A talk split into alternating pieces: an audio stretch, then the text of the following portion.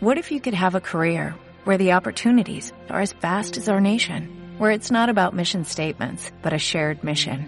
At U.S. Customs and Border Protection, we go beyond to protect more than borders, from ship to shore, air to ground, cities to local communities. CBP agents and officers are keeping people safe. Join U.S. Customs and Border Protection and go beyond for something far greater than yourself. Learn more at cbp.gov/careers. Más de uno Valdepeñas, Emilio Hidalgo, Onda Cero.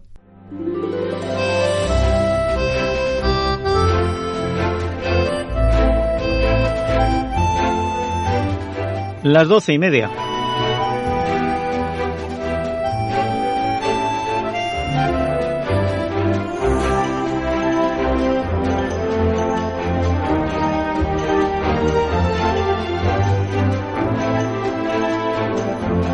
Llegamos a nuestro más de uno Valdepeñas y lo hacemos con con con falta de confianza.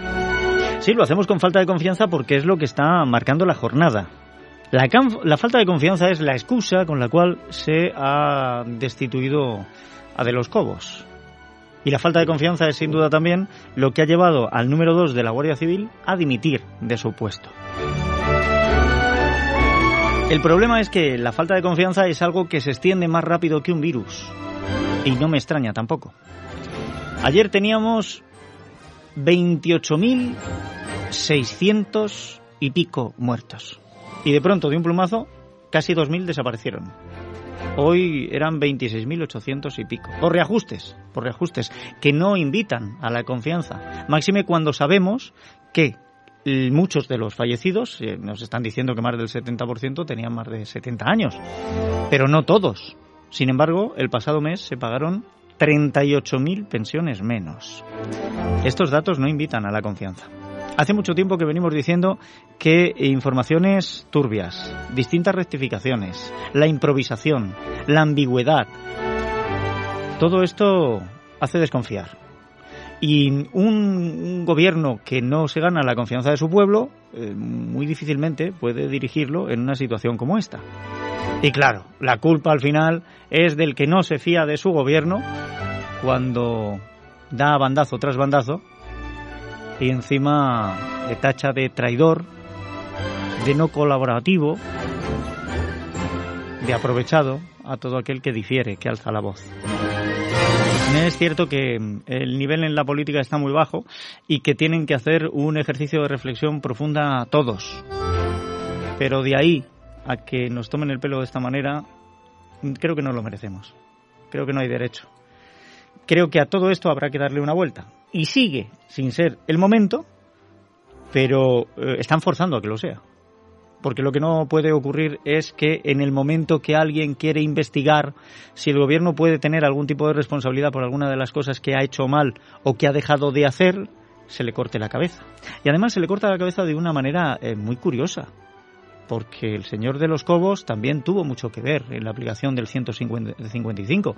Y claro, eh, los socios independentistas están ahí, da la sensación de que se esté preparando un escenario para pedir, para pedir otro, otra prórroga más del estado de alarma, pero no necesitar ningún tipo de negociación con los partidos constitucionalistas. Que no quiere decir que no se vaya a negociar, lo mismo se negocia con otros, pero esa negociación no va a ser tan clara, porque no van a salir los independentistas a decir lo que le han conseguido arrancar al gobierno, ni el gobierno nos lo va a anunciar tampoco. En fin. ¿Notan ustedes eso que quema detrás de la nuca? Es, bueno, pues eso también es falta de confianza. Reciban el cordial saludo de quien les habla, Emilio Hidalgo. Hoy vamos a tener un programa en el que quiero dedicar bastante tiempo a hablar de la educación a todos los niveles. Vamos, eh, concretamente me voy a referir a alumnos de secundaria, pero también vamos a mirar a la universidad, por un lado y por otro. Vamos a ver cómo vamos organizando, porque la UNED, el centro asociado a la UNED, Lorenzo Luzuriega de Valdepeñas, desde ayer ha comenzado con eh, sus puertas abiertas para ciertas cosas y con medidas de precaución que vamos a conocer. Los exámenes creo que de manera telemática ya están y dentro de poco tendrán también presenciales, así que hablaremos con el director de la UNED, Pedro Jesús Sánchez. Pero también quiero que hablemos con una de nuestras colaboradoras, ayer estuvo aquí, Yolanda Pérez, es quien le pone la voz a Merche, pero es que también es docente. Y además ella se dedica a los alumnos de PEMAR, que son aquellos que están en un plan especial em, en la materia educativa para ayudarles en, en, todo esto, porque bueno, pues son jóvenes que han encontrado más dificultad, no porque no tengan capacidades, sino porque quizá les cuesta un poquito más relacionarse con su entorno y con su medio. Me imagino que ahora que encima estamos aislados, todo esto dificulta más la labor. Hablaremos de ello. Tendremos también en el espacio de No estamos locos. Vamos a tener las efemérides con Emérito Fernández, la información con Antonio Alberola Rojas, esa llegará a las dos menos cuarto, pero nos va a dar un anticipo ahora mismo en titulares. Reciban el cordial saludo de quien les habla, Emilio Hidalgo, y déjenme que salude también a Antonio Alberola Rojas. Antonio, bienvenido, ¿qué tal? Muy buenas, Emilio, ¿qué tal? Pues yo bien.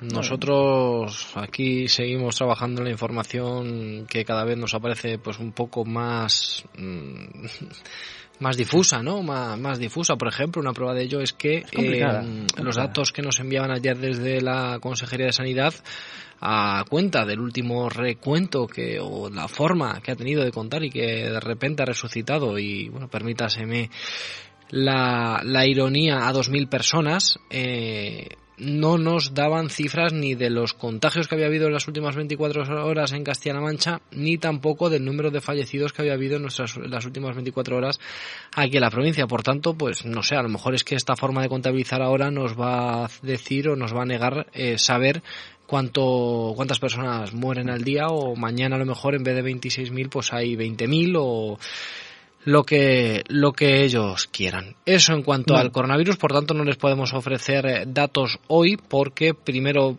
pasó de dar la información por la mañana a la tarde y ahora ni siquiera nos han dado los datos de los fallecidos. Sí nos ha dado datos el portavoz de- del equipo de gobierno en Valdepeñas, Francisco Delgado, que ha comparecido esta mañana para eh, dar a conocer los asuntos que van a debatirse en el pleno del próximo lunes. Varios asuntos importantes, como por ejemplo el inicio de los trámites para las obras en la calle Torrecilla. También van a aprobar una partida presupuestaria de 2 millones de euros para la adjudicación de un, digamos, contrato en el servicio de ayudas a domicilios hasta el año 2023.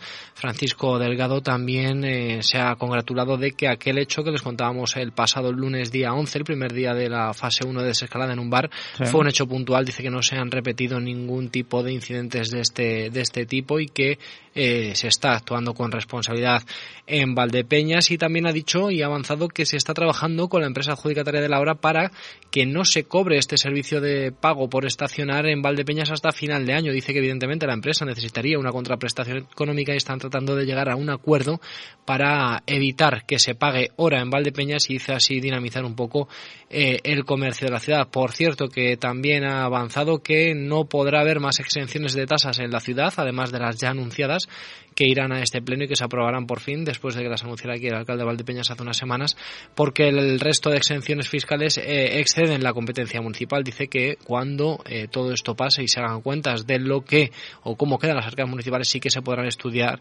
eh, otro tipo de ayudas directas a estas empresas y comercios, pero con la exención de las tasas de terraza, de esa venta por ventana, etcétera, etcétera, que va a aprobar mañana y que ya aprobó también en el pasado mes, se acaban las exenciones fiscales en el Ayuntamiento de Valdepeñas. Bueno, pues eso es lo que se puede contar ahora mismo y ya en el futuro pues habrá que echar cuentas y saber más. Va a ¿Alguna venir con muchas cuentas? cosas el pleno del lunes. También vamos a hablar con el presidente de los empresarios, Carlos Marín, que bueno, pues ha- se ha pronunciado sobre ese famoso pacto ya de la reforma laboral o esa reforma laboral que ahora parece que no se va a llevar a cabo y el pacto que tenía el equipo, el gobierno de España con EH Bildu. También iremos hasta Manzanares. Bueno, muchas cosas a partir de las dos menos cuarto en tiempo de noticias. ¿no? Pues poquito a poco, lo vamos a ir viendo, poquito a poco. A las dos menos cuarto te recibimos ya con todos los datos y, y bueno, pues a ver cómo va evolucionando esto que, que muy buena pinta no termina de tener. Parece que no. Antonio Alberola, gracias compañero. Hasta luego. Estos han sido los titulares que han llegado gracias a Torres Patón Asesores. Torres Patón Asesores, su seguridad y confianza en gestión integral de empresas. Torres Patón Asesores, sociedades, seguros, fiscal, laboral, jurídica, mercantil, administración de fincas. Torres Patón Asesores, en calle Buen Suceso 22, Valdepeñas. Visite nuestra web torrespatonasesores.es. Torres Patón Asesores, les dejamos también el teléfono 926 32 05 13 926 32 05 13. Vamos a conocer rápidamente La información del tiempo. Nos vamos hasta la Agencia Estatal de Meteorología. Hoy saludamos a Marta Almarcha. Buenas tardes. Buenas tardes. Este martes tiempo variable en Ciudad Real con intervalos nubosos y algún chubasco o tormenta aislado, aunque al final del día la nubosidad irá a menos. Mañana miércoles tiempo mucho más estable con cielos poco nubosos y algunos intervalos de nubes altas, aunque por la tarde se esperan nubes de evolución. En cuanto a las temperaturas, las mínimas con pocos cambios, con algún descenso en el sur y las máximas en ascenso en el noroeste y sin cambios en el sureste. Se alcanzarán valores de 32 grados en Ciudad Real y Puerto Llano, 31 grados en Valdepeñas y 30 en Alcázar de San Juan y Manzanares. Es una información de la Agencia Estatal de Meteorología. Eso en cuanto a la Agencia Estatal de Meteorología, pero también tenemos que saber cómo se circula a esta hora por las carreteras de la provincia. Vamos a la Dirección General de Tráfico. Dani Cepeda, buenas tardes. Buenas tardes. En este momento en la red de carreteras de Ciudad Real se circula sin dificultades. Martes apacible para los conductores en toda la red viaria principal, también en la secundaria y en las entradas y salidas a los núcleos urbanos. Desde la Dirección General de Tráfico les recordamos que las fases 1 y 2 de la desescalada solamente están permitidos los desplazamientos dentro de la provincia o la unidad territorial. Pues eso, eso en cuanto a eh, me dicen que ahora mismo no podemos tener la conexión con nuestros compañeros en las distintas emisoras, con lo cual lo que vamos a hacer es que vamos a pasar al primer tema del día y luego ya retomamos. Hoy vamos a mirar otras facetas. Y cuando digo otras facetas no me refiero de la actualidad, que también, sino de una de nuestras colaboradoras. Ya saben, ayer además la tuvimos eh, también en los días, que Yolanda Pérez suele venir y ponerle voz, carisma, personalidad y ese arte que tiene a Merche en el espacio de los días. Pero ella también, eh, aparte de ser actriz, ella es eh, docente, ella es profesora. Y además em, yo creo que tiene mucho mérito porque ella se enfrenta a la educación de esos chicos que em, el sistema se inclina más a darlos por perdidos porque tengan más dificultad de atención o más dificultad de aprendizaje o por los motivos que sean, pero bueno, ella lo lleva muy bien. Sabe cómo orientarlos, sabe ganarse el cariño y la confianza de los alumnos, que es fundamental. Y lo que quiero yo conocer es si en este estado de alarma esto ha sido más fácil, más difícil y cómo ve el futuro de la educación, que nos tiene a todos ahora mismo muy expectantes. Déjeme que vuelva a saludar a Yolanda Pérez. Yolanda, bienvenida, ¿qué tal? Muy, muy buenos días, muchísimas gracias y bien hallado, Emilio. Oye, ¿te has dejado a Merche por ahí o la llevas contigo? Yo creo que la llevo conmigo. Eh, es decir, que todos llevamos todos los personajes dentro de nosotros y bueno, de cuando en cuando salen. Em, esto es una cosa que también te ayuda para la docencia, el, llevar oh. un personaje y sobre todo el adaptarte no al guion que te haga historia, sino al guion que te da la vida en cada momento. Efectivamente. Para mí el teatro ha sido fundamental a la hora de, o sea, ha sido una, un aprendizaje fundamental a la hora luego de tratar con los alumnos en todo caso, porque el estar en clase es una improvisación continua. Yo cuando era jovencilla, cuando acabé la carrera, pensé, uff, yo no quiero dar clase porque estar todos los días haciendo lo mismo un día tras otro, que tienes que dar lo mismo, etcétera. Y bueno, me dediqué a otros derroteros, como era el teatro, el cine, etcétera. Y luego, cuando he vuelto, pues me he dado cuenta de que no, nunca, nunca, en los años que llevo, en los veintitantos años que llevo dando clase regulada, clase de, eh, en, en colegios e institutos, nunca he dado una clase igual a otro día. Bien. Porque las circunstancias son completamente distintas. Además hay una cosa, que, yo no sé si en este estado de alarma te ha cambiado mucho o no. Cuando uno tiene que interactuar con niños, a mí me encanta. Yo cuando hacemos un programa con, niños eh, y además tenerlos de, público y participando en el programa, me encanta. Mm, aprendes eh, ciertos trucos, ¿no? O, o tienes una base sobre la que moverte, que sabes que, bueno, pues esto va funcionando, pero tienes que aprender también a leer eh, lo que está ocurriendo a tu alrededor, porque a veces tienes que cambiar esa base, tienes que cambiar el guion, ¿no? Tienes que darte cuenta de que esto, si sigo por esta línea, no va a funcionar, y hoy entonces cambio y, hago esto otro que va a sorprender y los va a sacar del estado en el que se meten que no me gusta. eso, eso vosotros lo hacéis en clase constantemente. Ahora, Exactamente. a través de Internet, ¿es tan sencillo leer lo que está ocurriendo alrededor y cambiar así el, el guion que llevas? Mira, yo tengo que reconocer que lo tengo muy fácil hasta cierto punto y entre comillas, por supuesto, pero yo solo tengo ocho alumnos por clase Es verdad que, bueno, cada uno tiene su dificultad y hay que estar muy encima de ellos y hay que, bueno, trabajar las cosas de otra manera. Vamos, ahora mismo tengo ocho alumnos por clase, el año que viene puedo tener hasta quince, ¿vale? Que son los números en los que nos manejamos en este programa de mejora del aprendizaje y del rendimiento, que es lo que yo estoy dando en la parte del ámbito lingüístico. PEMAR, exacto. En la parte del sociolingüístico, ¿no? El ámbito. Eh, claro, para mí es muy fácil tener a mis ocho alumnos en pantalla, porque son ocho. Y las plataformas que yo estoy utilizando ahora para hacer clases virtuales me permite estar viendo a los ocho. Entonces yo veo, pues si está aburrido o aburrida, si están atentos, si eh, de repente, yo qué sé, eh, están más tristes o están contentos o están dormidos, lo veo porque están al otro lado de la pantalla y bueno, pues somos a fin de cuentas los profesores y los que estamos, profesores y maestros, especialistas en ver qué es lo que les pasa a nuestros alumnos, porque los tenemos ahí todos los días y en el momento en que ya los conoces un poco, pues ya sabes, uy, ¿qué te pasa hoy, fulanita o menganito? Que no, es que tal, es que cual, bueno, pues ahora, por ejemplo, con mis tutorandos, pues ahora nos quedamos un rato y me explicas qué te pasa.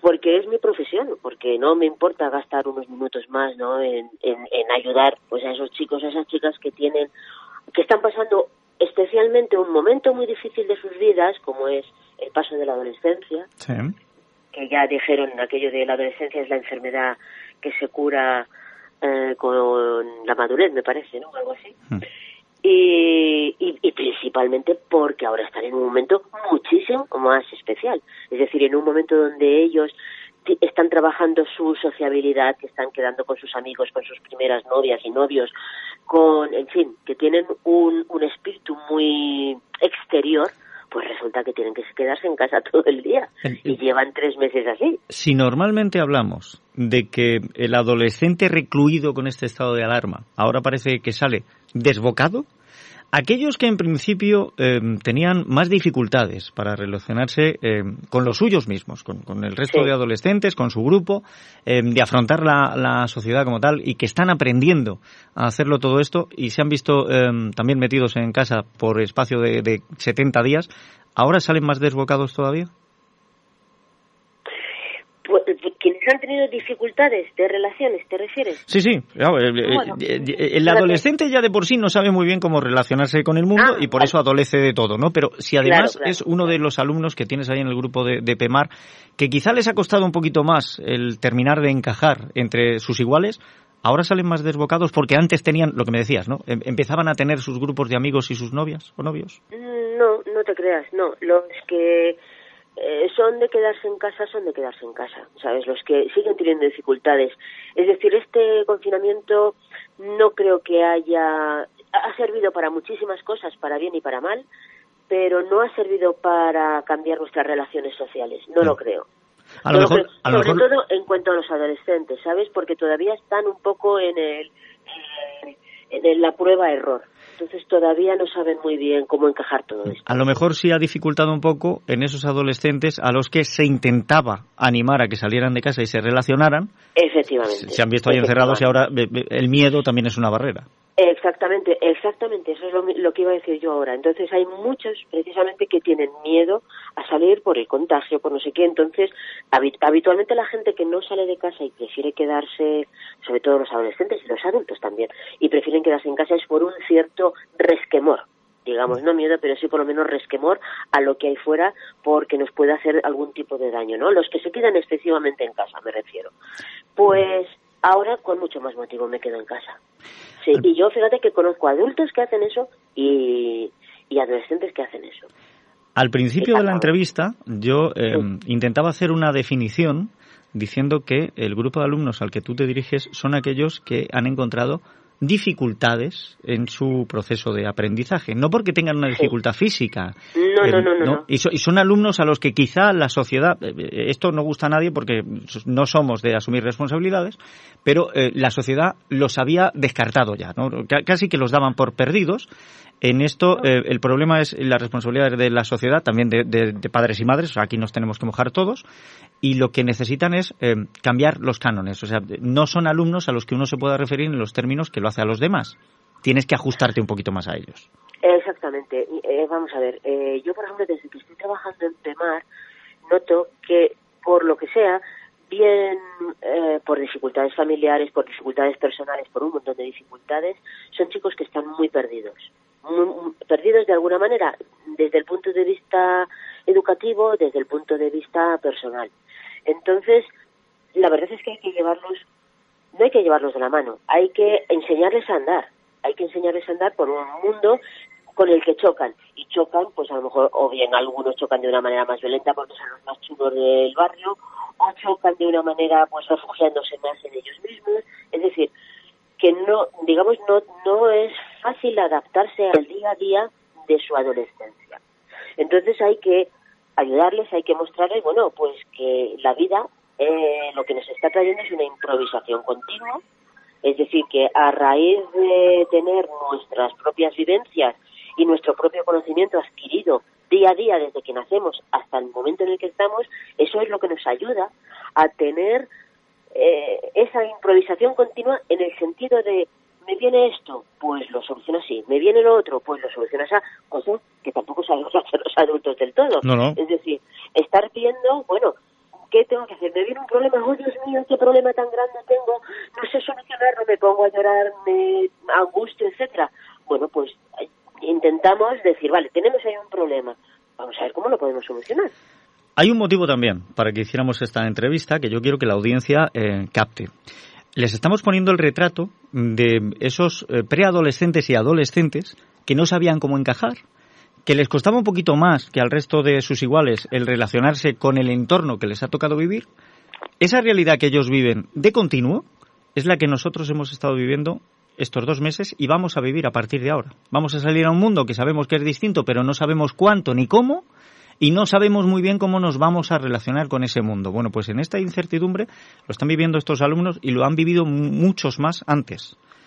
Se trata de que alguien nos ayude a saber. Y precisamente la improvisación no ayuda, la incertidumbre tampoco. A vosotros os ha tocado una, una papeleta en el mundo docente tremenda, como le está tocando a, los hosteleros que van a reiniciar, pero no terminan de saber eh, de qué manera, porque no se hace el, dibujo más allá del trazo grueso. Y a vosotros en la educación se os empieza a decir que a partir de septiembre lo mismo volvéis a clase, pero quizá en grupos de 15, lo mismo por turnos, a lo mejor ocupando también eh, salones de actos y gimnasios. y eh, ¿Se puede preparar el inicio de un nuevo curso con tantas dudas? Mira, yo creo que es un momento muy difícil para todo el mundo, muy, muy difícil para todo el mundo, sobre todo para aquellos que tienen que organizar. Y eso va desde, si me permites decirlo, desde el presidente del gobierno hasta el padre y la madre de familia. Es muy difícil organizar todo. Es muy difícil, eh, no tenemos una bola de cristal nadie. Podemos, bueno, intuir qué va a pasar. Eh, vamos a ver, el hecho de que, por ejemplo, nosotros en el mes de febrero o marzo nos dijeran, ya no hay clases, hay que hacer las clases por, por ordenador. Claro, te quedas diciendo, Dios mío, ¿qué hago yo? Eh, es decir, eh, la verdad es que, bueno, pues mucha gente, muchos profesores, pues nos hemos tenido que comprar otro equipo, de lo que sea, unos cascos y un altavoz, nos hemos tenido que comprar una pantalla, nos hemos tenido que ampliar quizá el, el ancho de banda de, de la wifi, todo ese tipo de cosas, porque no estábamos preparados para eso, pero es que nos ha venido de sopetón. Claro. Entonces, un final de curso nos, nos viene de sopetón, por mucho que lo estamos previendo. Es decir, pues habrá institutos que eh, los claustros, por ejemplo, los hemos hecho a través de una nueva plataforma que estamos trabajando, que hemos tenido que también aprender. O sea, pero vamos, que eso está también en, eh, en las ganas de trabajar, ¿no? Eh, bueno, pues ahí hemos hecho los claustros. Ahora hay institutos que hacen evaluaciones en directo, hay institutos que las hacen online, teniendo las medidas eh, oportunas de, higiene y de sanidad, las distancias, etcétera. Bueno, pues yo creo que cada uno, porque eh, a fin de cuentas somos trabajadores y somos seres humanos, y yo creo que cada decisión que se toma es por el bien de los demás. No, no se va a hacer con, vamos a ver, con mala A ver, yo, confío en la buena fe de la gente. A mí lo que, lo que me fastidia es que siempre tropecemos en las mismas piedras. Y te pongo el ejemplo más claro, porque yo lo he dicho muchas veces en antena.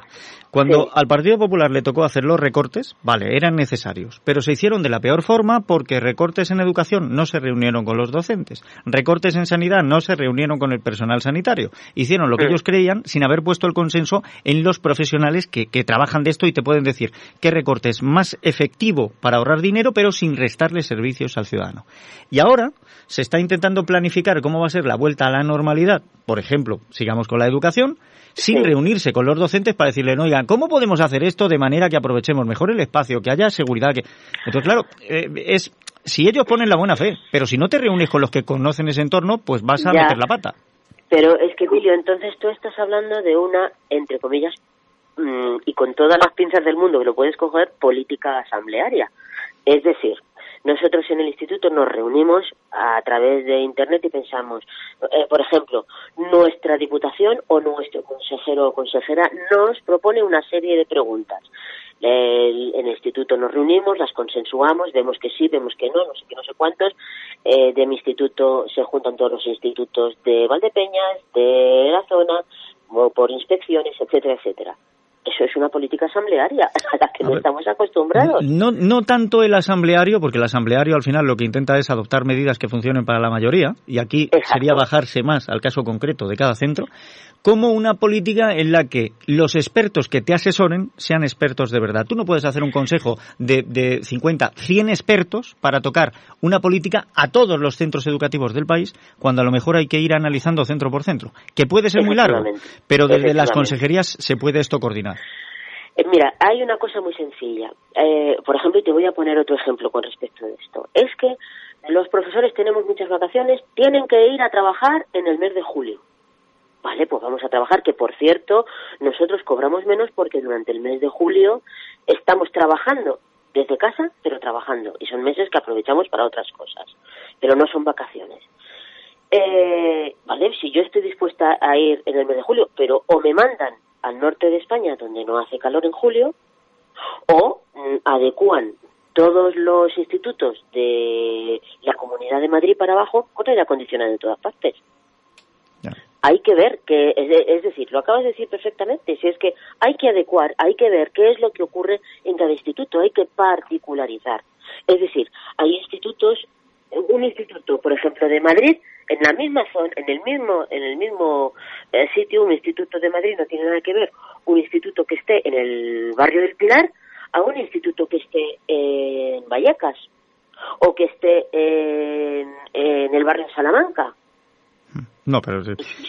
Claro, Escucha, si son este, sitios distintos. Si este ha sido el, pequeño ejemplo, que, además no vamos a poder desarrollar mucho más por, por la falta de tiempo, pero em, podemos parcelar las clases todo lo que queramos, ocupar salones de actos, gimnasios, eh, aulas polivalentes, lo que nos dé la gana, pero luego el patio va a ser el mismo para todos. Y no hay y no hay mañana para segmentar para que salga un grupo de 15, otro grupo de 15, otro grupo... O sea, que, al final a esto hay que buscarle otro tipo de, de solución.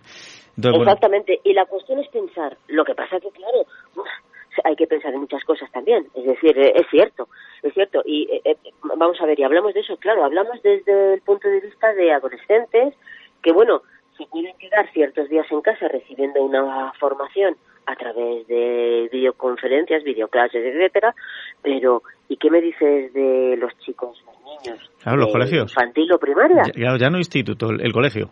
Exacto. Exacto, ¿qué pues es lo que ocurre ahí? Pues ese es el problema, porque en, muchas familias trabajan los dos progenitores, padre y madre, y uno de ellos tendría que renunciar al trabajo si no pueden hacer teletrabajo y compaginarlo con las teleclases. De Es muy, muy difícil. Pero bueno, vamos a es ver. Es muy difícil, pero que la, cuestión es encontrar la solución. no nos eh, podemos quedar en decir que es muy difícil. Esa, esa es la cuestión. Eh, pero, pero los que tienen que buscarla, eh, por favor que pregunten a los que van a tener que convivir con esa solución. Sí, pero también, vamos, como en todo lo que se hace, no va a ser algo eterno. También démonos cuenta de que es ensayo y error. Ah, vamos a probar así. Bueno, pues así vemos que no funciona. Es decir, desgraciadamente va a tener que ser así porque es, es un, momento un momento muy extraño y muy ajeno a nosotros. Especial y fundamentalmente a nosotros que no estamos acostumbrados a esto. Porque en Australia llevan un montón de años haciendo clases a distancia, por ejemplo, ¿no? es que lo de Australia es. Claro, la diseminación de población que hay no te permite otra cosa. Efectivamente, efectivamente. Em, pero claro, ya antes de hacerlo eh, por videoconferencia, lo hacían por radio. Eh, por radio de, sí. corta. y, ya está, y las cosas son así. Yo creo que la cuestión es tener las cosas claras y adaptarse a lo que venga. Pues vamos a ver qué es lo que qué es lo que hay. Yolanda, te tengo que dejar porque es que nos hemos comido todo el tiempo, hija mía. lo siento. Oye, no, no, no, no, no, yo encantado. Yo, yo encantado. Yo lo que sí que quiero es que cuando todo esto termine y volvamos a la realidad, te vengas un día con los alumnos de PEMAR aquí a la radio también. Bueno, me encantará, me encantará porque además yo creo que es un medio que a ellos también les gusta mucho conocer y esto ya, bueno, para el año que viene, pues ya haremos una excursión para allá. Eso, seguro. Eso. Y si encima es un lunes, además te ven actuando que ya va, a ser, ya va a ser la bomba. Yolanda Pérez, muchísimas gracias por haber estado con nosotros. Muchísimas gracias a ti por esta charla. El lunes nos volvemos a sentir en los días. exacto, nos, nos sentimos en los días. Un abrazo, Emilio. Un abrazo fuerte. Más de uno Valdepeñas, Emilio Hidalgo, Onda Cero. Bueno, pues nos acercamos a la una y diez y cuando quiera sonar, sonará porque de momento le está costando... Ah. Le estaba costando, le estaba costando arrancar.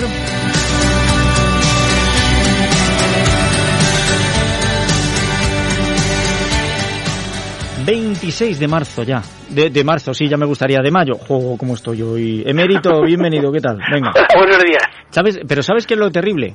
¿Qué? Que me he dicho, he dicho en voz alta... ...jo, cómo estoy hoy... ...y he pensado automáticamente... ...ahora viene emérito y le pone algo de cordura. Ni hablar, ni hablar, qué, qué desastre. Bueno, nada, no pasa nada. Oye, pero la moral siempre la tiene que así. ¿eh? la moral del alcoyano, gastamos la misma. La compramos en el mismo sitio, sí, señor.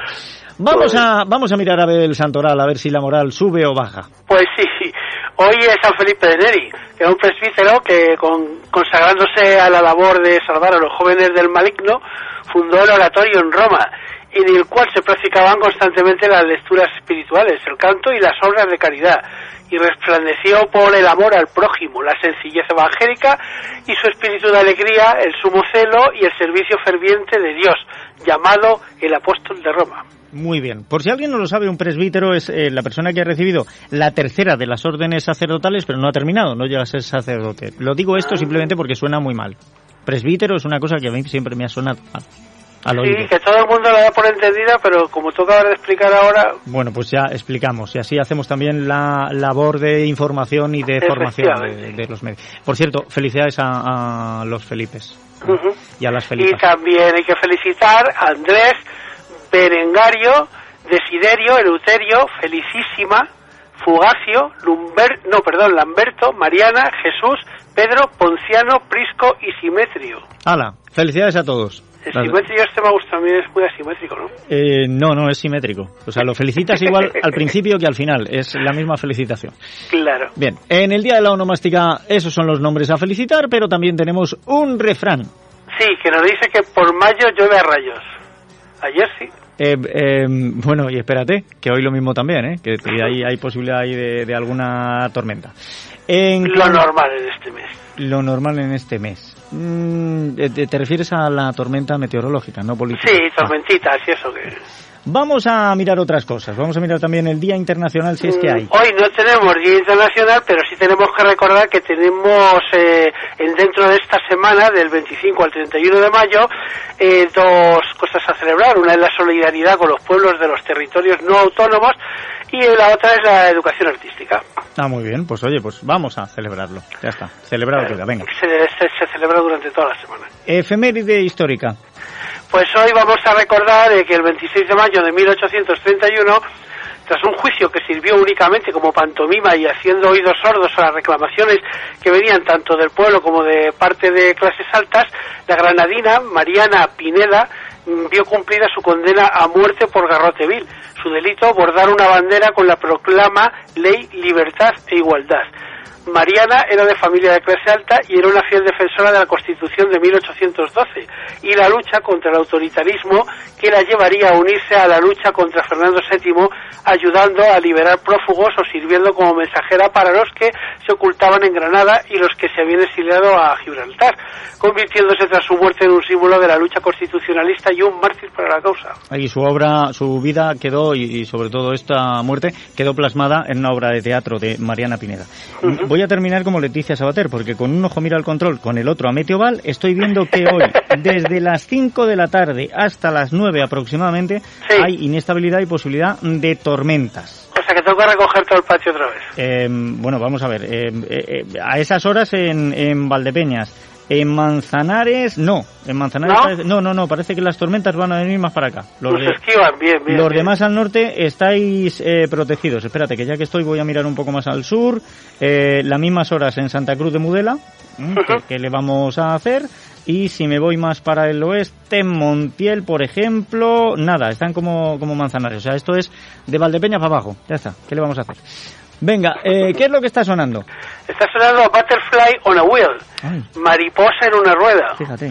Es una canción lanzada por la banda inglesa de rock gótico The Mission en enero de 1990. Fue el primero de los tres singles que salieron de su tercer álbum de estudio, Carbon in, Sun. Alcanzó el puesto número 12 en la lista del Reino Unido. Y es que cumple 62 años el músico y cantante, y cantante británico Wayne Hussey nacido en Bristol, eh, cofundador, líder, guitarrista y voz de la banda The Mission, formada en 1986 en Leeds por Wayne y Craig Adams.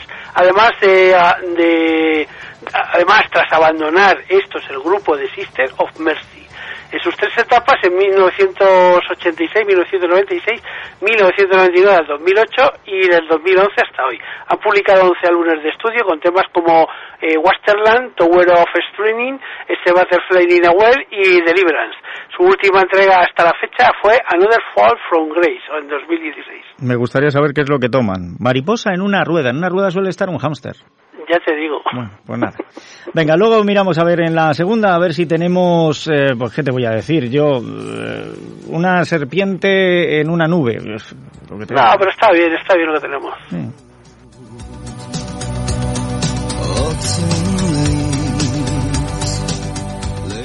La una, casi casi la una y dieciséis minutos. Eh, dos cositas, dos cositas por aquí. me piden, hombre, como no, y además me lo pide una buena amiga como es Consuelo Calabria, que de su parte felicitemos a su sobrino, a Jorge Luelin, que cumple 13 añitos, 13 añazos ya. 13 añitos, 13 añazos. Es que dependiendo, desde los 13 años se ven como 13 añazos, luego ya a medida que cumples ya te das cuenta que son añitos. Pero Jorge, muchas felicidades, que lo celebres en la medida de lo posible y siempre con la precaución de vida, ¿vale? Un abrazo fuerte y a cumplir muchos, pero despacito. Eso por un lado. Por otro, creo que hay que ponerle un poco de sentido común a a nuestro día a día. Y hoy ha habido un, un hilo, un hilo completo de Twitter, que además eh, lo tengo por aquí, que me ha gustado por la franqueza con la que habla y que ha hecho una doctora, la doctora Elena Casado Pineda. Aprovechando además el, día en el que nos hablaban de Mariana Pineda, ¿verdad? Pues eh, lo voy a leer. Dice así. Hoy soy un año más vieja y me siento en la obligación, cual señora indignada y como sanitaria quemada, de hacer este hilo sobre la desescalada y preguntaros ¿a qué coño estamos jugando? ¿De qué va el salimos más fuertes? Perdonen las formas, y no va a ser más suave lo que continúa. Mira, sí, este hilo va por ti. Por ti que te pasas por el forro los 28.000. Voy a decir 28.000 porque digo yo que hasta que se demuestre lo contrario no estamos ante un milagro de la resurrección, o que me expliquen qué ha pasado aquí. Y si no estás haciendo ninguna cerrilidad, no hace falta que te sientas identificado. Quien se pica ajos come. Por ti, que no te ha tocado esta lotería macabra, que no has perdido a tu abuela, a tu madre, a tu hijo en una cama de hospital solo, que no has podido despedirte, y que estás cansado de estar en casa y ahora que hace calor te quieres ir a la playa de Cerves. Va por ti, que sigues pensando que no ha sido para tanto a ti que te estás riendo de los autónomos, hosteleros y otros profesionales que han cerrado, quizá para siempre, para que tú sigas vivo. Va por ti, que no tienes vergüenza ni decencia. Va por ti que te has creído los bailes en las UCIs que te enseñaban las noticias y no las historias que contábamos los profesionales cada día. Por ti, que ahora no sé si te das cuenta, que solo se habla en la tele de abrir bares, de qué hacemos cuando salimos y del solecito que hace. Va por ti, majo, que te has creído que ya no se muere gente cada día. Porque de los últimos 50 muertos ninguno llevaba tu apellido. Ninguno te había dado un abrazo. ninguno te dio la vida o te llevaba la merienda al colegio. Porque me niego a creer que quien ha enterrado a alguien se esté comportando como algunas de las conductas que veo en la calle. Esa gente ha llorado demasiado y ahora solo le queda la rabia. Este hilo va por ti, que nos llamas al hospital y ya se te ha olvidado los aplausos, que nos dices de malas maneras, y que hay de lo mío, que llevo tres meses esperando que me miren el juanete, que nos vas diciendo eso de, mira, a vosotros trabajáis para nosotros, y si no os gusta no haber elegido este trabajo, ya sabíais a lo que ibais. Pues mira, no. Aquí ningún sanitario se alistó para que no se nos rieran en la cara. Ni los políticos mintiendo descaradamente, ni los ciudadanos que estáis haciendo caso omiso a las precauciones necesarias. Ve tú a decirle a los hijos del último sanitario muerto que si está muerto es porque decidió trabajar en sanidad y que tú tienes derecho a ir sin mascarilla al Mercadona. Vergüenza. Debería caérsete la cara de vergüenza. Los sanitarios nos metemos a trabajar en esto porque queremos cuidar a las personas. Pero ¿sabes qué, chato? Que esto es cosa de dos. Aquí hacemos un pacto tú y yo. Yo lo doy todo por ti. Mis noches, mis años, mi desgaste vital. Pero tú Tú tienes que poner de tu parte. Por mucho que tu médico te explique que tienes que controlar tu insulina, el que debe cuidar su dieta eres tú. Por mucho que tu enfermero te atienda cada día para controlar tu tensión, quien debe mejorar su estilo de vida eres tú. Aquí remamos todos o se hunde el barco. Y si, joder, nos hemos infectado, quemado, agotado. Han muerto por ti trabajadores, por ti, te lo voy a repetir. Han muerto sanitarios trabajando por curarte, por cuidar a todos los ciudadanos de este país. Pero joder, te estamos pidiendo que seas responsable. Pero sí, hermoso, te apetece seguir jugando a la lotería porque te crees que esto ya ha pasado y que la gente con secuelas de salud y económicas son un invento para tenerte controlado, deberías colgarte un cartelito en la frente para que cuando te cruces con alguien que lo ha perdido todo, te dé las gracias. Que esto no es un interruptor de on off. Que si hemos ido bajando los ratios de contagios y muertos es porque lo hemos hecho bien, porque hemos cumplido. Pero el bicho sigue ahí escondido, esperando a que alguien como tú le dé la oportunidad de reproducirse. Estamos afrontando lo más complicado, aprender que la nueva normalidad no es como antes, que va a ser todo muy diferente y que el precio que nos jugamos en esta apuesta son vidas, que no son números, que esos 28.000 muertos tenían nombre y una vida. Pero tú, campeón, pasas de todo porque no va contigo, hasta que te toque el boleto premiado. Y sepas por ti mismo cómo es una UCI por dentro. ¿Sabes qué? Que si eso pasa, nosotros sí que estaremos haciendo lo correcto para que puedas contarlo. Y con suerte, pedir perdón.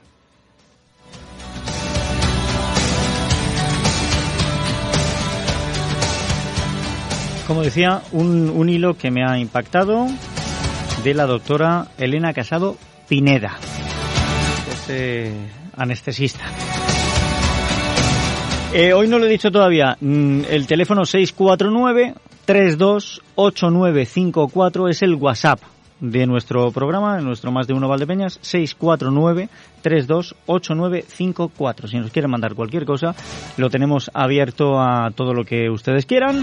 La una, 21 minutos. Vamos a continuar. Hoy vamos a dedicar gran parte de nuestra parcela de actualidad a la educación. Eh, hemos tocado algunos niveles, vamos a seguir tocándolos y hoy me quiero referir a la UNED, al Centro Asociado a la UNED Lorenzo Luzuriaga, porque desde ayer, 25 de mayo, eh, las puertas están abiertas. A ver, no para que vayamos de turismo, están abiertas para eh, si alguien necesita hacer uso, porque algunos exámenes comienzan ya estos mm, de manera telemática, por así decirlo, pero dentro de poco tendrán también los presenciales. Y claro, hay que observar unas medidas de seguridad. Déjeme que esto nos lo va a contar el director del Centro Asociado a la UNED, Lorenzo Luzuriega, don Pedro Jesús Sánchez. Bienvenido, ¿qué tal? Pues bien hallados, bien dentro de lo que cabe y, con muchas ganas de, hablar contigo.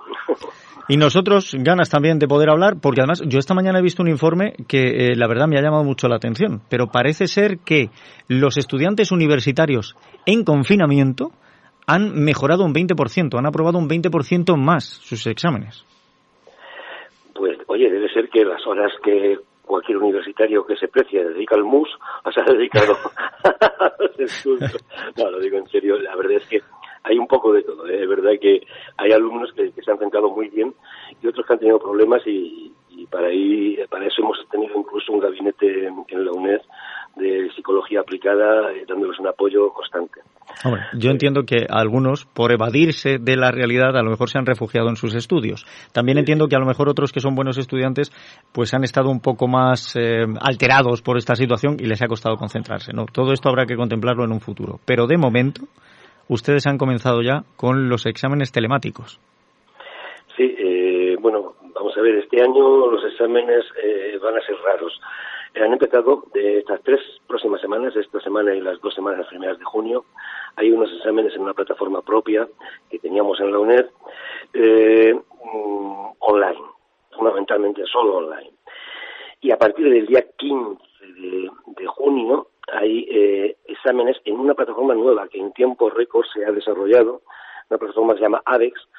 Estos exámenes también serán eh, online, también los harán los alumnos desde su domicilio, pero aquellos alumnos que eh, no tengan que tengan cualquier problema informático, que no tengan webcam, que, que, que teman que su wifi puede ir mal, podrán venir al centro asociado a hacer el examen aquí. Eh, evidentemente con todas las medidas de seguridad y previa cita. Estos alumnos de esta quincena segunda de junio podrán examinarse en el centro eh, haciendo una reserva para evitar, evidentemente, aglomeraciones. Tendremos, por ahora tenemos aproximadamente unos setenta y tantos alumnos que vendrán, que a lo largo de 15 días yo creo que es perfectamente digerible. Me imagino que este mismo proceso se emplea también, porque decía, desde ayer las puertas están abiertas, si alguien tiene que preparar sus exámenes, necesita dónde estudiar, dónde documentarse, lo podrá hacer, pero también con cita previa. Sí, vamos a ver, hemos establecido un sistema de cita previa para agilizar, para evitar eh, colas. Hemos puesto todas las medidas de seguridad, un circuito de entrada y otros circuitos de salida, y fundamentalmente los alumnos están viniendo a coger libros y a llevarse libros. Hemos dejado cerrada, con mucha pena por mi parte, la sala de estudio porque para guardar una medida de seguridad adecuada cabían cinco o seis personas en esa sala de estudio, siete personas. Y decíamos, pensamos que, que, que, que iba a ser un agravio comparativo, que podía venir gente y cerrar la puerta, entonces es mejor, mejor no, no, no abrirla si no la podemos abrir con garantías. Sí, estamos prestando libros y sí estamos eh, cogiendo libros de, de, devolución y atendiendo a los alumnos que, que vienen a cualquier consulta. Pero vamos, eso no, no, hemos dejado de hacerlo. Hemos estado trabajando desde casa desde el primer día, eh, dando las clases, se han dado eh, las clases, al 100% de las clases online. Hemos tenido en algunas asignaturas más estudiantes eh, a través del ordenador que los que venían aquí. O sea, ha sido un éxito. Bueno, pues eh, es bueno que, que, esta realidad que nos ha obligado a avanzar en el uso de las tecnologías y ponerlas a la disposición, en este caso de la educación, nos haya servido. De esto aprenderemos y seguro que nos va a cambiar mucho el, el futuro. Pero ustedes ya estaban acostumbrados a que la educación a distancia era un buen sistema también educativo. Sí, eh, yo siempre he dicho, y valga la vanidad, eh, este, esto pillaba a todo el mundo muy, muy, muy desconcertado nosotros éramos los mejor preparados. ¿Por qué? Porque ya teníamos una, una, una historia de educación a distancia. Es verdad que el trato humano de, los, de un día a la semana, de, ver al alumno y, y, y, verlo en directo, es, es insustituible y esperamos que pronto se pueda volver a hacer. Pero, pero en estas circunstancias nos hemos visto obligados a hacerlo todo online y ya digo que, ha sido una experiencia muy gratificante y que además aprovecho para dar las gracias a todos los profesores y tutores. Se han portado um, genial porque han puesto los medios propios para, para, para seguir a sus alumnos, les han echado más horas que nunca y yo cada vez, cada día a las 8 de la tarde cuando salía a aplaudir, yo yo aplaudía a todos los sanitarios, a toda la fuerza de seguridad y a todos los profesores.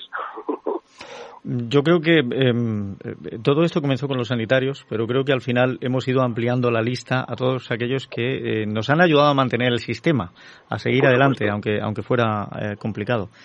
Y ahora que hablamos de continuar adelante y de mantener el sistema, yo no sé si ustedes en este confinamiento han detectado que haya algún tipo de titulación que quizá a distancia no sea tan sencillo, a este nivel de distancia me refiero, mantener, o eh, han empezado a plantearse, bueno, se pueden pedir otras titulaciones porque aquí en la distancia las vamos a dar igual.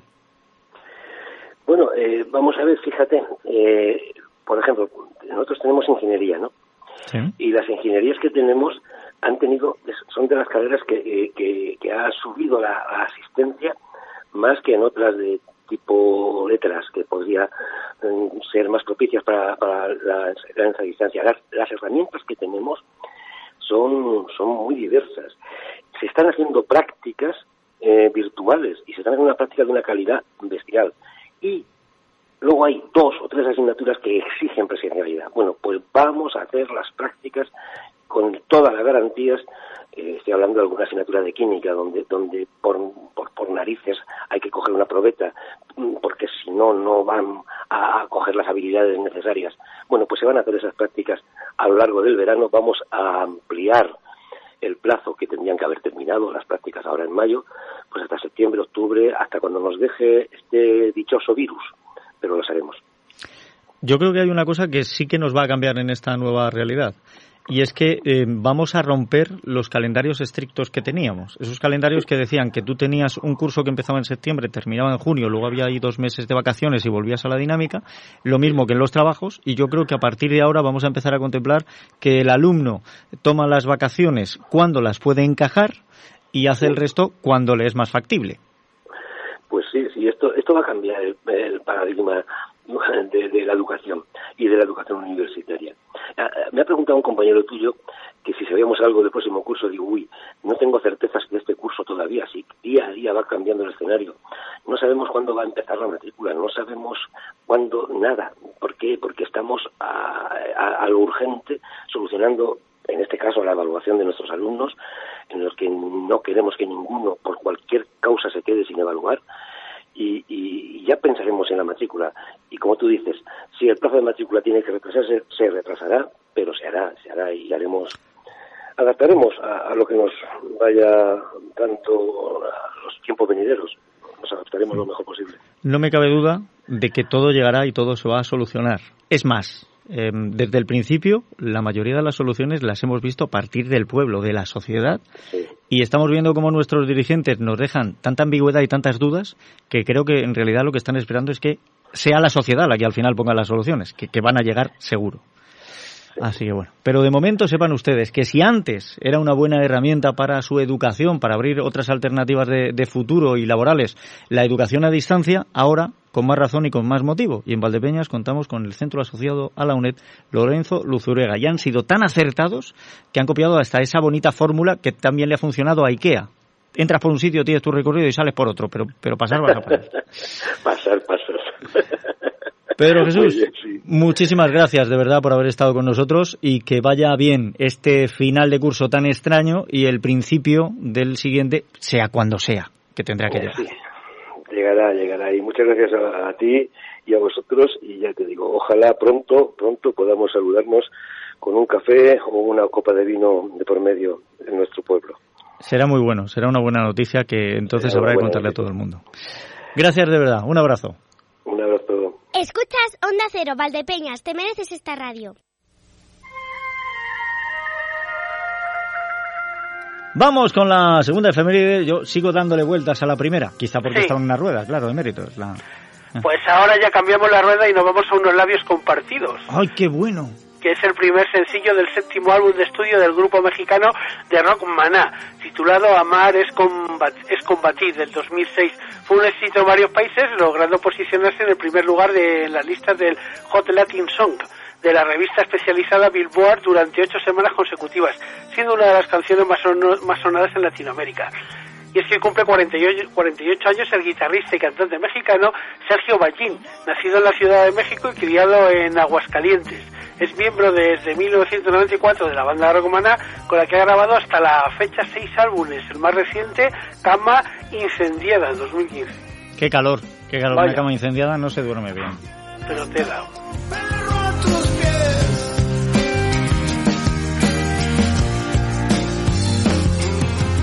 Bueno, la una y 35 minutos ya, no, no nos podemos dormir que se nos va, se nos va el vino en cata, si no, y no puede ser esto.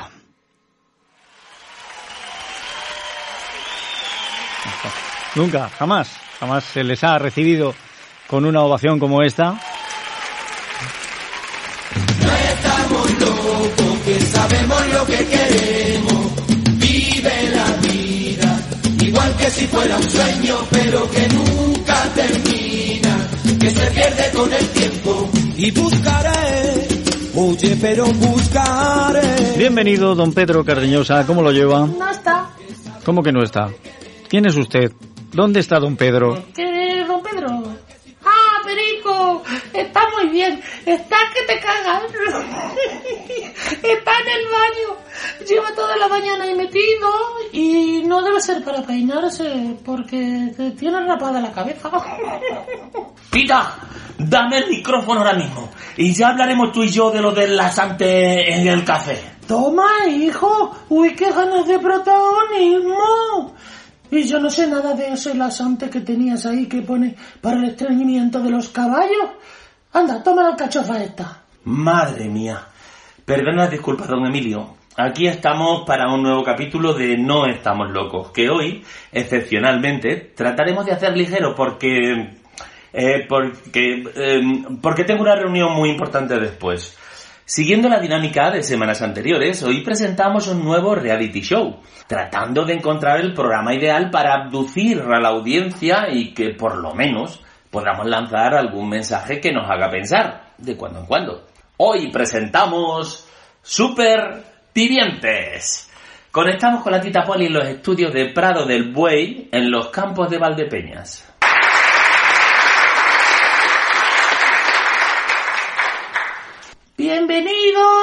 Bienvenidos, queridas, a Supervivientes, un reality en el que gente que vive muy bien, de ahí lo de supervivientes o vivientes super, tendrán que enfrentarse a una serie de pruebas extremas para ganar un coche. Pero tita, coches tiene esta gente a porrillo. Otra cosa. Eh, pues... ¡Un barco! También tiene. Mm, ¡Un barco más grande! Mm, se lo pueden comprar. ¡Qué impertinente eres, hija! Pues... ¡Un millón de seguidores en su Instagram! Eso ya es otra cosa. Y en el episodio anterior... Cada uno de nuestros personajes del encuentro en la tercera fase, vamos, Torrente, la duquesa, Bartolo, Juan de la Cosa, todos esos habían elegido un avatar o representante para que les sustituyese en esta fase del concurso, ya que la duquesa de Alba, Carmen de Mairena y Torrente se habían quejado de que participar personalmente en un concurso de este tipo les restaría glamour. La organización ha comprendido y aceptado. La condesa eligió a un empresario al que llamó Chuchi. El avatar del señor Juan de la Cosa es un autónomo que se llama Pagafantas. El avatar de Bartolo se llama Currito, un trabajador muy responsable.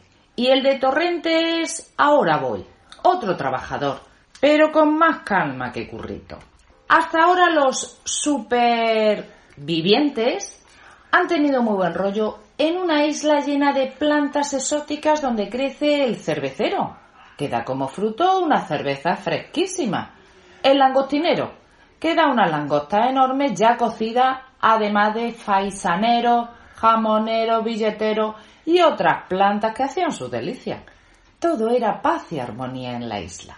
Pero ahora hemos introducido un escarabajo de la especie Puñeterus maximus que se come todo lo comestible y lo que le dejen. Empieza el hambre. Veamos cómo lo llevan. Conectamos con la falacia. Será la falacia, niña, que yo me veo todos los días el programa. ¡La falacia! Tita, créeme, conectamos. A ver, chavales, que yo no es por joder, que también. Pero aquí falta el trozo del choricero que se guardó mi ahora voy. O sale el chorizo, nunca mejor traído, o le corto la yugular con una hoja de palmera que he aprendido la técnica de los ninjas. Mi autónomo Pagafanta lo ha visto y sabe quién lo tiene. Os voy a dar una pista. Es un señor que tiene mucho pelo revuelto, que empieza por el final de un estornudo. ¡Achú! Lo cogéis, achú, chu, chu, y termina en la mitad un chino. Chi, no. Achú, chi, no. Mi chuchi no ha sido. Y como vuelvas a acusarme, te reto a un duelo a muerte. Te tiro mi guante. Ay, que se me queda aquí. Espera, que te lo acerco con una caña. Don ustedes, mi avatar currito ya está cansado de traer leña y salir a pescar todos los días para que luego don ustedes se estén matando unos a otros. Cuando teníamos comida nos reíamos juntos y jugábamos a las cartas que cogíamos del árbol cartero. Y ahora el hambre nos ha convertido en monstruos. Toda la amistad de antes era mentira. Me vuelvo a la M30 a violar camioneros, que es menos violento que lo que estoy viviendo aquí. No, no, no, no, no. hay que terminar el concurso. Tenéis que nominar a dos de vosotros para que se vayan fuera de la falacia. Bueno, y de la isla, y del país, y del continente, y de la Tierra, porque les enviaremos en este magnífico cohete al espacio sideral. Haz el recuento de votos, sobrina. La audiencia ha decidido que se vayan lejos al espacio el empresario Chuchi y el autónomo Pagafantas. ¡Viva el Atleti! Chavales, se terminó la opresión. Mañana me voy a la oficina y nos hacemos eso, pero sin mariconeo. Don Torrente, que yo no sé de mucho. Nada más que tocar la pandereta y violar camioneros en la M30. Pero hemos enviado al espacio al empresario y al autónomo. Pues claro, chaval, ya podemos fumar en la oficina, echar la siestecita con los pies en la mesa, chaval, que ya no hay jefes. Claro, don Torrente, pero si no hay empresarios, no hay empresas. ¿Dónde trabajamos ahora? Yo no quiero el premio de los seguidores en Instagram. Me voy a seguir violando camioneros en la M30. La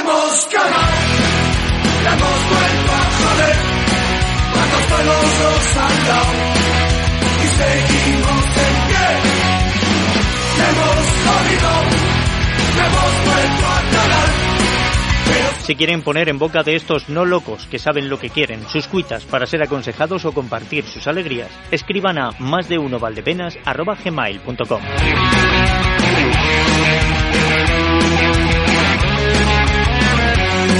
Y la puta que es la vida, te da una hostia cuando...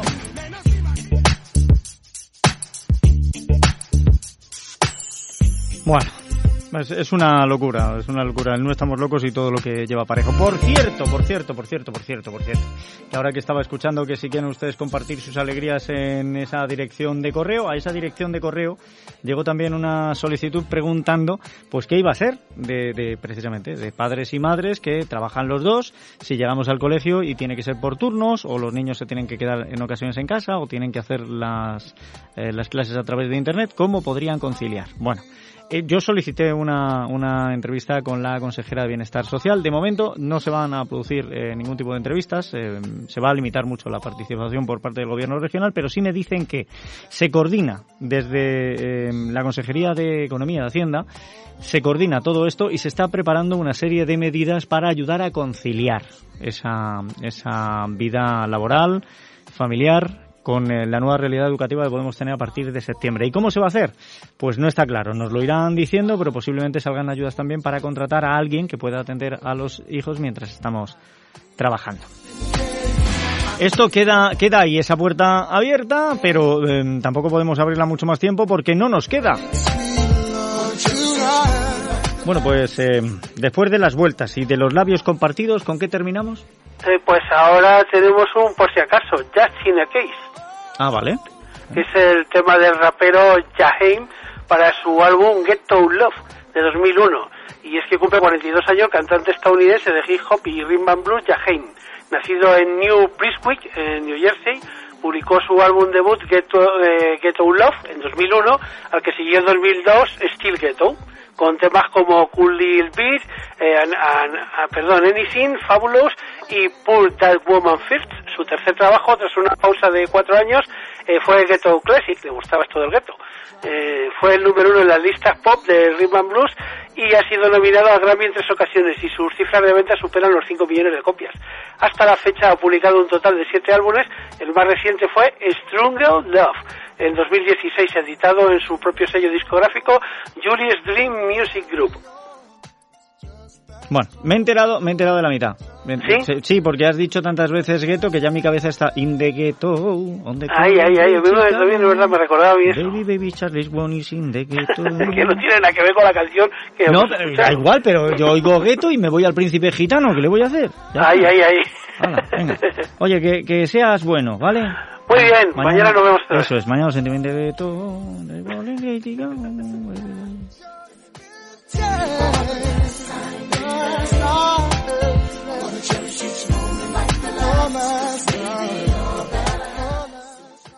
Onda Cero Valdepeñas. Noticias. Antonio Alberola.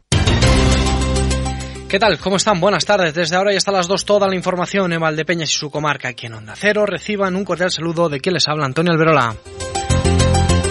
Nubes y claros durante toda la mañana, temperaturas en descenso. A esta hora 25 grados al exterior de nuestros estudios en este mediodía de martes 26 de mayo septuagésimo tercer día del estado de alarma que nos deja la petición por parte de la Consejería de Sanidad al Ministerio de que la provincia pase a la fase 2 de la desescalada. Según los datos que de ayer el consejero de Sanidad en Manzanares, habría un muerto por coronavirus en nuestra provincia en las últimas horas. El total de fallecidos ascendería a 1.084. Ponemos las cifras oficiales en duda porque ayer por primera vez la Consejería de Sanidad no reportó datos de fallecidos ni de nuevos contagios. Sí que informó el máximo órgano sanitario regional que el hospital de Manzanares era el primero de la provincia que no tenía ningún paciente ingresado por COVID-19. Además de estos confusos datos que empieza a dejar la pandemia con los nuevos métodos de conteo establecidos por el Gobierno de España y que ha hecho reducir el número de fallecidos hasta los 26.834, 2.000 menos que el recuento ofrecido el lunes, vamos a conocer otros titulares que nos deja la jornada. Emilio Hidalgo, buenas tardes. Buenas tardes, Antonio. El Ayuntamiento de Valdepeñas va a aprobar una partida presupuestaria de 2 millones de euros para ayudas a domicilio para 2023. Así lo ha anunciado esta mañana el portavoz del equipo de gobierno, Francisco Delgado, quien además ha avanzado que se encuentra en negociaciones con la empresa adjudicataria de la hora para suspender el cobro de aparcamiento hasta fin de año.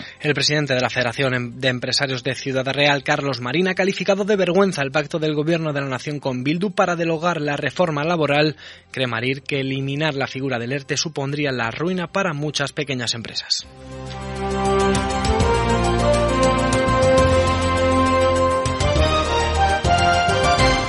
El portavoz del equipo de gobierno en Valdepeñas, Francisco Delgado, ha dado cuenta de los puntos más importantes que se van a abordar en el Pleno Municipal del próximo lunes en Valdepeñas. Entre los siete puntos a debate, en el orden del día figura la creación de una importante partida presupuestaria para un nuevo contrato de ayuda a domicilio hasta 2023. Un contrato que es muy importante desde el punto de vista cualitativo y desde el punto de vista cuantitativo. Y digo desde el punto de vista cualitativo por cuanto que está destinado a la ayuda a domicilio a las personas que necesitan tal servicio, esencial en muchos casos, si no en la mayoría de todos ellos. Y por otro lado, también decía que cuantitativo por cuanto que el importe del contrato, con las prórrogas incluidas, que serían hasta 2023 en su caso, es de 2.035.080 euros. Además, se ha anunciado el inicio del expediente para la organización de la calle Torrecillas y se aprobarán tres medidas fiscales de ayuda a comercios y establecimientos de hostelería. Estas medidas parece que serán por el momento las últimas, puesto que, según el portavoz del equipo de gobierno, las modificaciones fiscales hechas hasta el momento son aquellas, eh, son todas aquellas que están al alcance del equipo de gobierno. Delgado, eso sí, no ha descartado ayudas directas en el futuro en función de cómo queden las cuentas municipales tras la pandemia. Por cierto, que el portavoz municipal también ha dicho que han sido 17 los establecimientos que han pedido ampliar sus terrazas, aunque muchos de ellos van a tenerlo complicado por la falta de espacio para que convivan clientes y peatones. El portavoz del gobierno local se ha referido también al comportamiento cívico en general de la ciudadanía en la fase 1. Dice que solo hubo incidentes en la noche del primer día de esta fase, la noche del 11 de mayo. Francisco Delgado también se ha pronunciado sobre la posible fecha de reanudación del del pago, por estacionar en la zona azul. El portavoz del equipo de gobierno, Francisco Delgado, ha dicho que negocian con la empresa adjudicataria de este servicio la suspensión del cobro por estacionamiento para fi hasta final de año. El equipo de gobierno ha iniciado conversaciones con la empresa para ver si era posible o es posible, si llegamos a un acuerdo, que no merme de forma notable las arcas municipales, un acuerdo que pudiera poner, llevar la suspensión de la zona azul hasta final del año de cara a facilitar el movimiento de personas y vehículos. Pero repito, es una potestad que el ayuntamiento podría exigir del, del concesionario, pero también que conlleva necesariamente una contraprestación indemnizatoria a la empresa que se ha visto suspendida en el ejercicio de su actividad. Pues la negociación para acabar con el pago por estacionamiento hasta final de año ha sido bien acogida por los empresarios. El presidente de FCBAL, Cándido Simarro, en declaraciones a Onda Cero, vería con buenos ojos esta medida si finalmente se llevara a dar pues me parece sensacional, me parece que todo lo que sea ayudar al comercio y a la hostelería me parece bastante bien.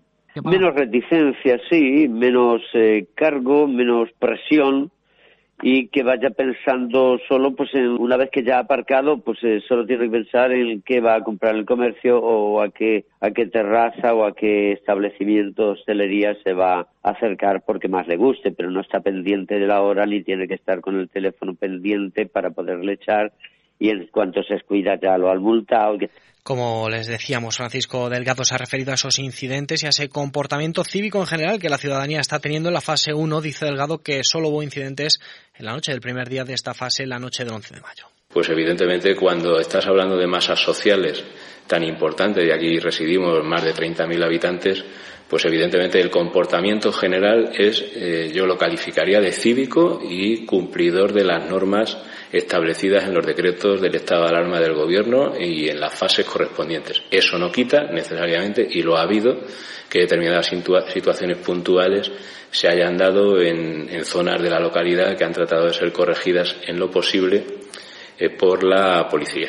Además, se ha anunciado el inicio del expediente para la urbanización de la calle Torrecillas y se aprobarán tres medidas fiscales de ayuda a comercios y establecimientos de hostelería. Estas medidas parecen que serán, por el momento, las últimas en llegar, puesto que, según ha anunciado Francisco Delgado, las modificaciones fiscales hechas hasta el momento son todas aquellas que están al alcance del equipo de gobierno. Se trata de la modificación de la tasa por licencia de apertura de establecimientos, eh, del impuesto de construcciones, instalaciones y obra y de la tasa por utilización privativa o aprovechamiento especial del dominio público local. Prácticamente todas estas modificaciones es la derogación de las tasas eh, vigentes. En este sentido, entendemos que quedan comprendidas todas las actuaciones de carácter tributario que son potestad del propio Ayuntamiento eh, de Valdepeñas y con ello tendrá una incidencia, como decimos, en sectores claramente afectados por la situación de crisis. Precisamente sobre terrazas también se ha pronunciado en declaraciones a Onda Cero el eh, presidente de FECEBAL, Cándido Simarro, que acata la medida del ayuntamiento de cierre de la hostelería a las 12 de la noche en esta fase 1, pero pide se tenga mucho celo